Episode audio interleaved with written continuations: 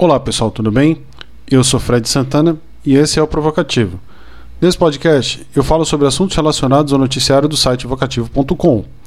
No episódio de hoje, após uma campanha tumultuada, a cidade de Coari, no interior do Amazonas, terá neste domingo uma eleição suplementar para prefeito. Esse é apenas mais um capítulo da tortuosa história política dessa cidade, marcada por escândalos e uma série de crimes ligados a uma poderosa família de políticos. Vem comigo.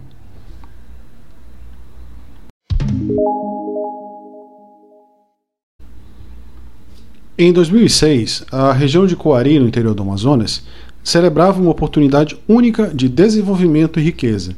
No dia 1 de junho daquele ano, começou a obra do gasoduto Urucu-Manaus, que levaria gás natural da província de Urucu, na cidade de Coari, até a capital do estado. A obra foi inaugurada em 2009, três anos depois, e eu, inclusive, estava presente nesse evento. E, de fato, essa obra trouxe muito dinheiro para a região. E foi justamente aí que os problemas começaram. O dinheiro dos royalties pela exploração do petróleo e gás era administrado pela prefeitura de Coari. No dia 20 de maio de 2008, muitos segredos estarrecedores sobre essa prefeitura vieram à tona quando teve início a chamada Operação Vorax.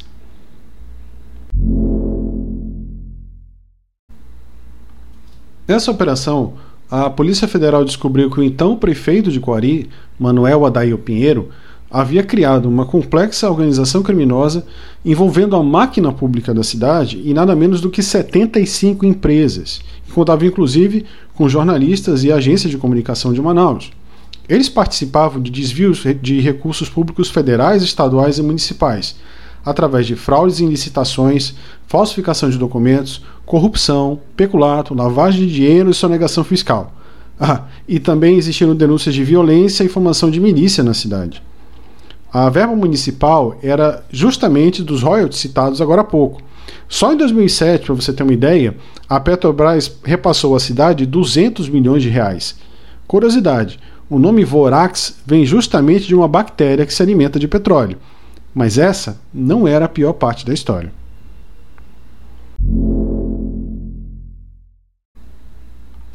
No meio dessa investigação, ao fazer escutas telefônicas dos acusados, mais um crime foi descoberto.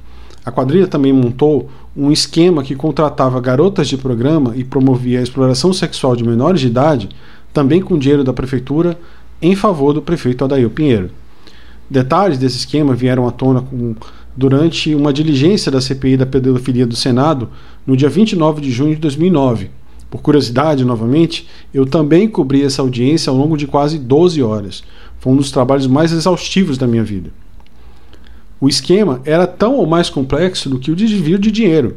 Foi montada uma rede de aliciadores que atuava junto a uma agência de modelos em Manaus e tinha contatos em Coari.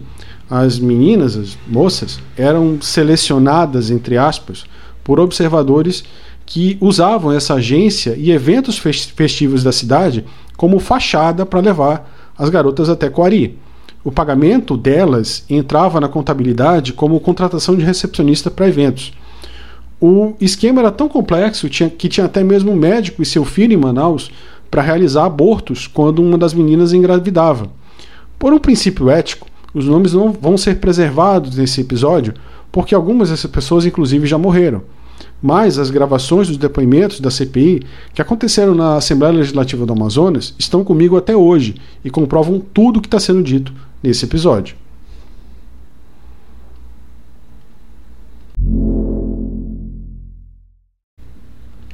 Após anos de investigação e o processo correndo, em julho de 2015, 20 envolvidos no esquema milionário foram condenados a penas que variaram entre 29 e 41 anos de prisão dentre eles Carlos Eduardo do Amaral Pinheiro, irmão do ex-prefeito Adair Pinheiro, e do ex-secretário de administração da cidade, o Adriano Teixeira Salam.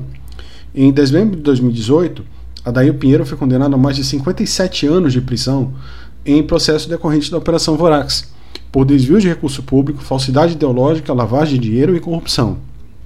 No caso de abuso sexual de menores, Adair foi condenado em novembro de 2014 pelo Tribunal de Justiça do Amazonas há 11 anos e 10 dias, por crimes de favorecimento da prostituição e exploração sexual.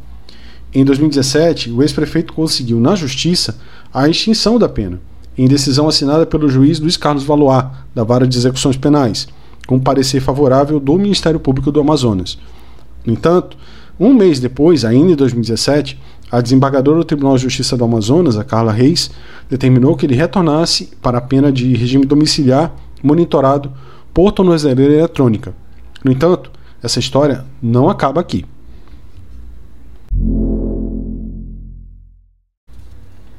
Adail Pinheiro não apenas cumpriu boa parte da sua sentença em regime semiaberto, como ainda se manteve na política e conseguiu eleger muitos sucessores.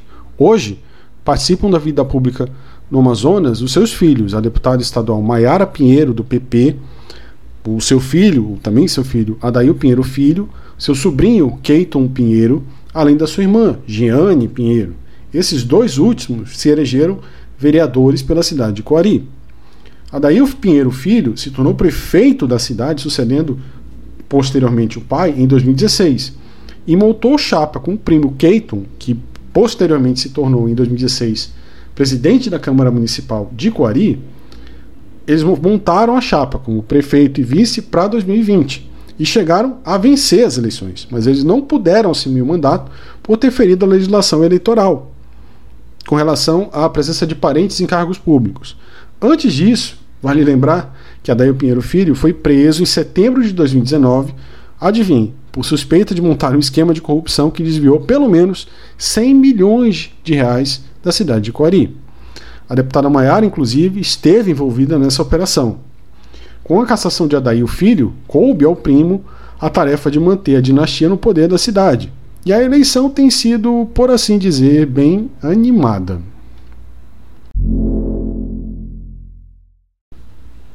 A eleição suplementar que vai acontecer no domingo, dia 5 de dezembro, será entre Keiton Pinheiro, do Progressistas, e Robson Tiradentes Júnior, do PSC. E já teve de tudo até aqui. Para começar, o juiz Fábio Alfaia, titular da Zona Eleitoral de Coari, pediu seu afastamento do cargo um mês antes da eleição. Motivo: ele estaria interferindo no processo eleitoral em favor da coligação dos Pinheiro. Ficou em seu lugar a juíza Mônica Raposo. O clima na cidade é de tensão. Na última quarta-feira, dia 24 de novembro, o líder do movimento LGBTQI, em Coari, que aparentemente é favorável a candidatura de Keiton Pinheiro, o Marcos Pérez do Nascimento, levou um tiro nas costas enquanto saía com amigos de um comício de Keiton, que afirmou se tratar de um atentado político. As autoridades de segurança pública ainda não confirmaram essa informação, mas o fato é que nenhum pertence de Marcos Pérez foi levado da cena do crime, o que torna muito difícil imaginar que se tratava de um assalto ou mesmo de um crime de ódio por conta da orientação sexual dele. E por último, mas não menos importante, no último sábado, dia 20 de novembro, a Promotoria Eleitoral de Coari fez uma operação cujo alvo foi o próprio governo do Amazonas, que estava sendo acusado de crime eleitoral, favorecendo o candidato Robson Tiradentes Júnior do PSC, que é o mesmo partido do governador Wilson Lima. Como? Existe um programa de distribuição de alimentos em todo o estado. E por acaso, por uma coincidência do destino incrível, Coari foi escolhida para entrega de 3 mil cestas básicas duas semanas antes da eleição. Ah, o Ministério Público entrou na Justiça para barrar essa distribuição e hoje, na tarde dessa sexta-feira, enquanto eu gravo esse episódio, a decisão caiu e uma semana antes da eleição, o governo do Amazonas vai poder novamente distribuir essas cestas básicas. Mas afinal, diante de tudo isso, que lição nós podemos tirar?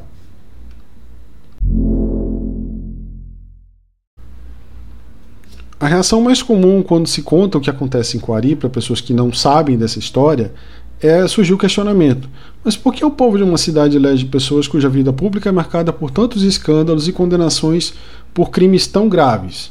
Aqui vale uma reflexão. Como toda cidade na Amazônia, as condições de vida em Coari, em geral, são precárias.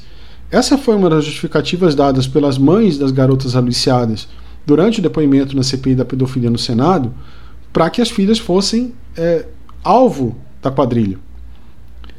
Muitas daquelas mães viram naquele, naquela situação uma forma de melhorar a sua vida ou dar condições para os filhos e para sua família que elas não tinham. Ok, é condenável, é crime, mas do ponto de vista social, não dá para condenar 100% uma pessoa que, no desespero, recorre a esse tipo de situação. A gente sabe o quanto isso é comum no Brasil. Por mais que seja reprovável, condenável em um crime, também existe uma família ali socialmente excluída, passando necessidades. A produção do gás natural representou uma esperança de vida melhor para muita gente, e isso poderia realmente ter acontecido. Mas quando você concentra tanto poder nas mãos, nas mãos de poucas pessoas, isso raramente tem consequências positivas. Mas para o povo que vive esse contexto e alimenta essa esperança, é mais difícil perceber quando ele é enganado. E mais do que isso, quando você dá tanto poder na mão de poucas pessoas, esse poder se converte ao quê? Coação. Geralmente ele se converte em força. Força, às vezes, física mesmo. Então, além da exclusão social, que torna muito difícil você dizer não para alguém que está te assinando com dinheiro que pode melhorar a tua condição de vida, tem também a própria força física mesmo, a própria pressão pela, pela, pela, pela truculência daquele grupo que está ali. Tanto que nós tivemos relato de formação de milícia armada na região. Exatamente por isso, a fiscalização precisa ser externa. Para se ter uma ideia, as principais descobertas e investigações sobre Coari surgiram a partir de setores do poder público fora do Amazonas. No caso, a Polícia Federal, a Procuradoria da República até o Senado, no caso da CPI da pedofilia. Isso mostra que é preciso cobrar uma postura mais efetiva, tanto do judiciário local, que, muito, que às vezes até se confunde nessa investigação com parte desse problema, como no caso do juiz que foi afastado agora há pouco, como do legislativo. Para se ter uma ideia, em 2014 tentaram novamente criar uma CPI regionalizada para tratar sobre prostituição infantil, abuso sexual de menores, e o relatório final praticamente não indiciou ninguém. O relatório, o que saiu dessa investigação, não foi praticamente nada. Tá, tamanha foi a omissão dos deputados da Assembleia Legislativa do Amazonas. E até hoje, 13 anos depois, as manifestações sobre esse problema praticamente não existem. Em todo caso, fica aqui o registro desse capítulo da história política do Amazonas. E os votos de que a população de Coari possa, no futuro, se não nesse domingo, dia 5, em outro momento, eleger representantes melhores e possa encontrar uma saída desse triste caminho em que ela se meteu.